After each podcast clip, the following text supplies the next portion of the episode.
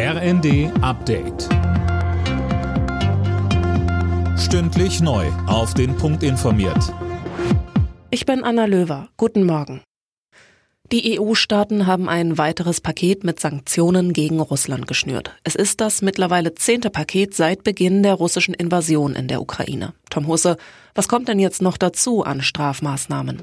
Ja, zum Beispiel Exportbeschränkungen für sogenannte Dual-Use-Güter, also zum Beispiel elektronische Bauteile, die auch in russischen Waffensystemen verwendet werden können.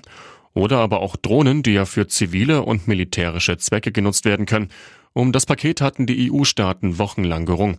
Polen war es bis zuletzt noch zu wenig, am Ende wurde es am Abend dann aber so zugeschnürt. Kanzler Scholz ist zusammen mit einem Tross hochrangiger Wirtschaftsbosse in Indien eingetroffen. Indien mit seinen 1,4 Milliarden Einwohnern ist die fünftgrößte Volkswirtschaft der Welt und begehrter Handels- und Investitionspartner. In Berlin werden heute tausende Menschen zur umstrittenen Ukraine-Demo von Sarah Wagenknecht und Alice Schwarzer erwartet. Die linken Politikerin und die Frauenrechtlerin fordern, keine Waffen zu liefern und auf Friedensverhandlungen zu setzen.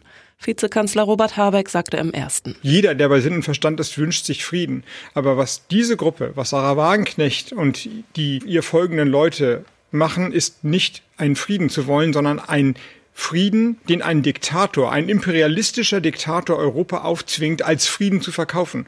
Und das wäre nur der neue Eintritt in die nächsten kriegerischen Handlungen. Der Fachkräftemangel macht sich an allen Ecken und Enden bemerkbar. Bundesweit fehlen zum Beispiel 1000 Richter und Staatsanwälte. Das beklagt der Deutsche Richterbund. Der Personalmangel führt dazu, dass die Gerichtsverfahren immer länger dauern.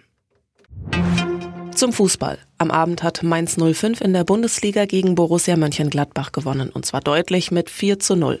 Damit zieht Mainz in der Tabelle erstmal an Gladbach und auch Wolfsburg vorbei. Alle Nachrichten auf rnd.de